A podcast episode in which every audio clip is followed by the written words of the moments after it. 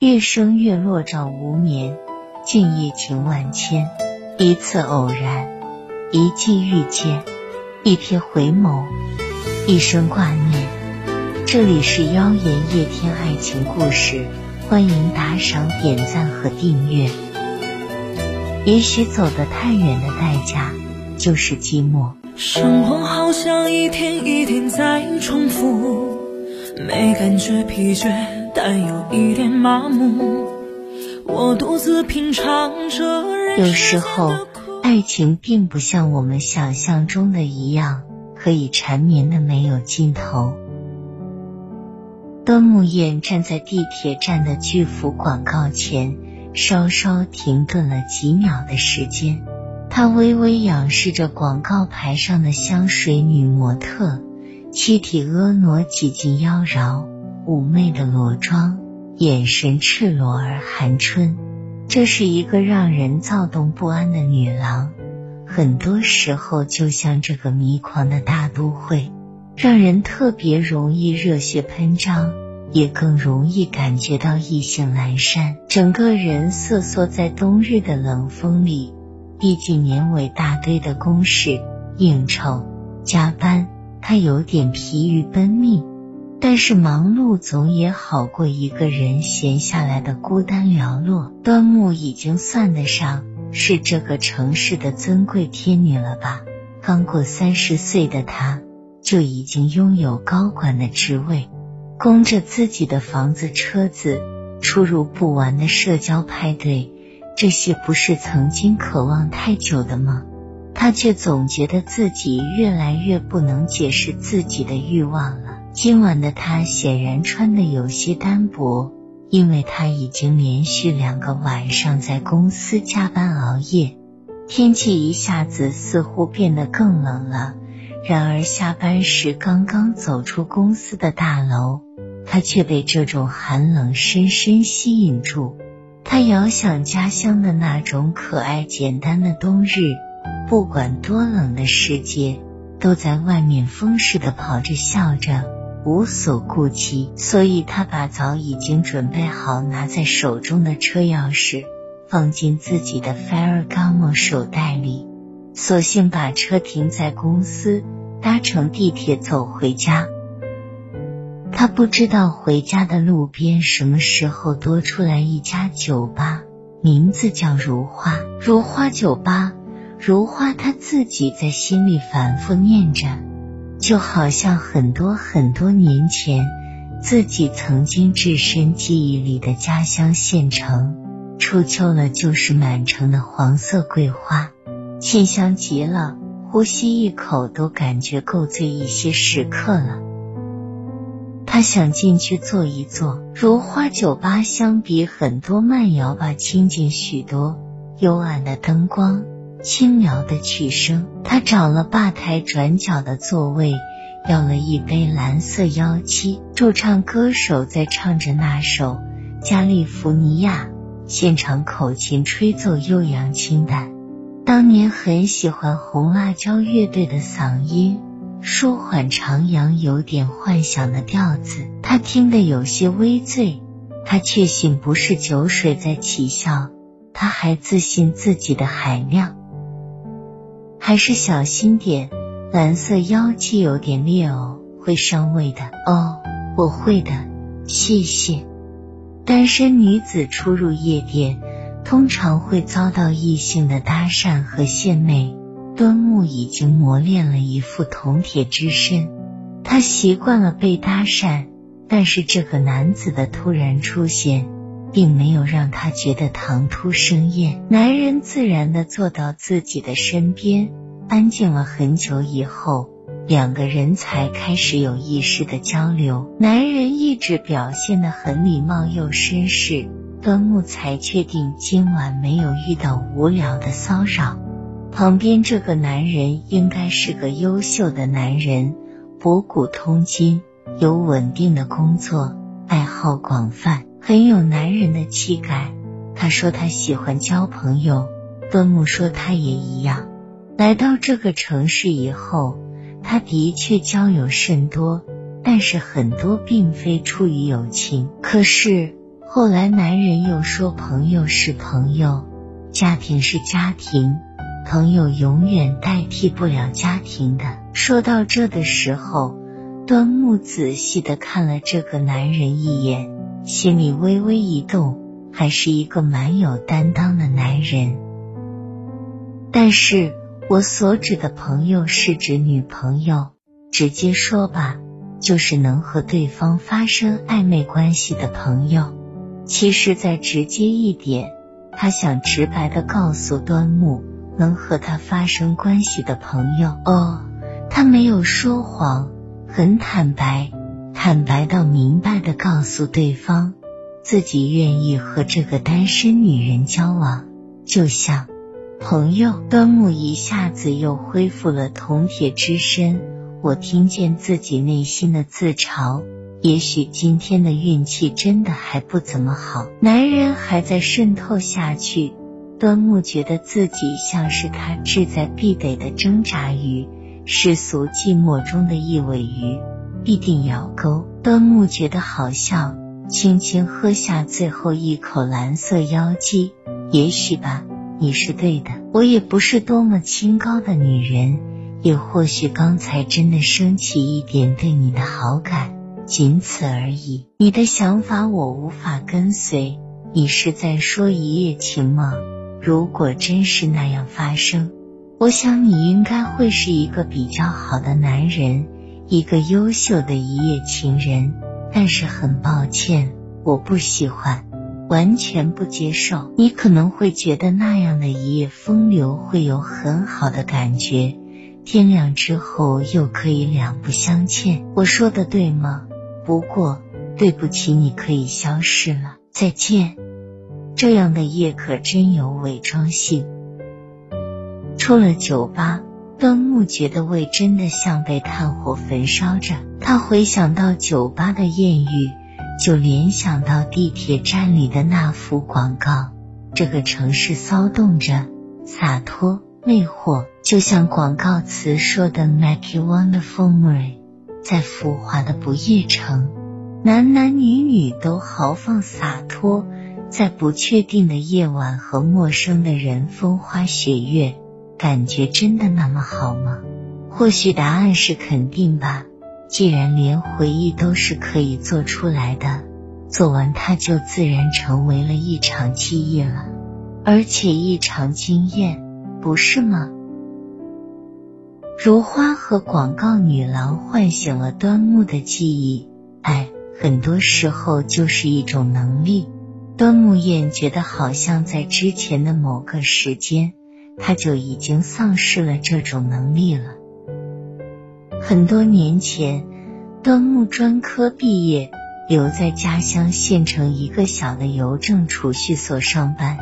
当然，对于一个内心充满太多幻想和憧憬年纪的女孩，端木对于自己的生活状态是无奈不甘的。这个县城真的很朴素，朴素到每个人都似乎没有野心的日复一日着。而这朴素的背后，是端木感受到的平庸和乏味。他一直想着要离开这里。去一个足够激情的、能够满足他所有幻想的都市。市里分配了一批大学毕业生来县城的所里上班，方轩琪就被分到端木燕的科室里，安排坐到他的前面。方轩琪身材高高大大，一副眼睛后面是他睿智的眼神。在端木觉得这个安静的县城。无法停留的时候，他的出现让自己不自觉的遭遇了一场最纯粹的爱情。在端木的眼中，方轩琪很爽朗，很博学。那个时候，科室只有一部老式的台式电脑，很少人会用。他就在午饭的时间教端木计算机的常识和上网的技巧。周末两个人都心照不宣的来单位加班，是因为方勋琪主动要求和端木一起练习英语口语。一次、两次的怦然心动，是两个年轻的人都无法点破的情感。就在一个秋日傍晚，端木燕无意的发现了从方仙奇的办公桌上飘落的一幅素描画，画上一个娴静的女孩，不是别人就是她自己。那一瞬间。那幅方轩奇为自己偷偷做的肖像画，就像一只爱情的小鸟，从困住的笼中释放到蔚蓝的天际。方轩奇羞涩着，也说不出一个字来表达。不过没有关系，他们已经开始了美好的爱恋。之后每天的黄昏，那条回家的小路，总是铺盖着桂花树的清香。还有两个热恋人的斜斜的身影。县城的春天来了，各式的花儿放肆的开了。先是紫薇花，接着就是一茬的海棠，一茬的李子花。方仙琪每天清晨来上班，都会采几枝插到端木桌子上的玻璃瓶中。方仙琪了解端木的心思，虽然那时候两个人的收入都很低很低。但他总是用最实惠的方式，尽其所能的为他营造着浪漫的氛围。可是，关于大城市的幻想，还是像洪水般肆虐着，渗透在这个县城。端木听到太多关于奋斗、关于梦想的故事，他依旧按耐不住。每天看着方轩琪送来的花儿，看得久了。他开始有点熟视无睹了，充斥着媒体的理想爱情背景不是咖啡馆，不是购物广场，而是单调的几条街道。冬天的时候，两个人因为没有取暖的费用，就在寒冷的夜里瑟缩在一起。宿舍的电炉上烧的热水正在冒着鼓鼓的蒸汽，有剩饭和剩菜在桌子上。盘子和碗没有刷，天太冷了，准备明早再刷。方轩琪感觉到端木不安的陪伴，也感受到自己守护的无力。终于，端木等到一个南下的机会，那里就有他渴望的都市和渴望的生活。但是他想到方仙奇，心里有一阵阵的难过。方仙琪从别人那里知道了这个消息，沉默良久，说：“分开吧，我爱你，但是无法给你想要的生活，你不会愿意接受现在这样的生活，对吗？”“是啊，清贫的爱情能当什么呢？未卜先知的生活，对于你来说是一种最大的痛苦吧？”端木在那个夜里。流了很多的眼泪。第二天早上，他做出了离开县城、结束这段情缘的决定。到今天，这个决定的对错，端木燕还是无法揣度，因为重新走回去和继续往前走，都是无法任由自己再去任性决定的了。但是毫无疑问的是，端木现在觉得。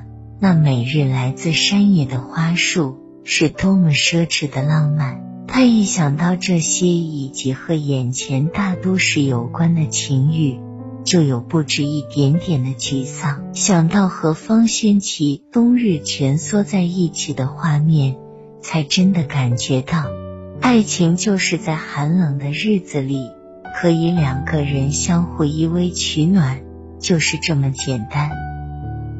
这些年，他的确尝试了太多。这座繁华的都会，有着他曾经在电视里、杂志上看到过的一切一切，甚至这个城市每天都在夸张的巨变着。他如意的每日穿梭在鳞次栉比的高档写字楼间，楼群之间是现代交通的轰鸣，这种只有大城市才有的声音，像一头猛兽。似乎时刻尾随着他，让他无论什么时间都不曾真的舒坦过。而掠过他生活中的众多异性，大多不过是野心勃勃的猎手和渔夫。后来，端木燕经常光顾一些花店，去寻找曾经在家乡生长的花朵。运气很好的时候，他会碰到一些卖那种花的，但是买回去总是闻不到那种香气，记忆里的香气。在这个独特节奏的都会中。连花朵都没有了植物性的气息了。也许走得太远的代价就是寂寞。端木有点沮丧，这座城市是否还能激发起更多像他当年一样英勇女子的征服感？他还是不确定。但关于爱情，端木燕充满了新的希望，并尝试是否还会遇到那样的带着花香的爱人。生活好像一天一天在重复，没感觉疲倦，但有一点麻木。我独自品尝着人世间的苦，每当梦醒时会有一点孤独。我们都拼命活着，不敢认输，夜深人静时为何有些想哭？身边的朋友都在忙忙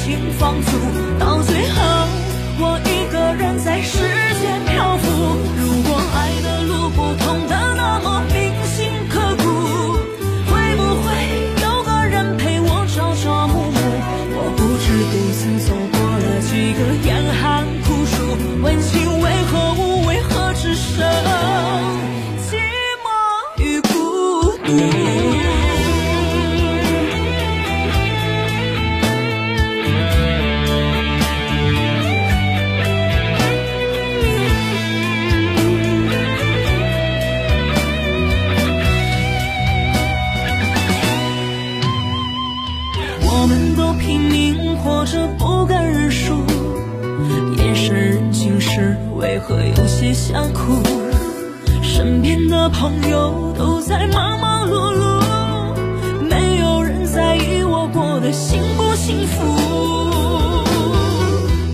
如果不小心受了伤心脏谁来安抚？迷了路灵魂谁来摆渡好像在别人的世界我被无情放逐。到最后我一个人在世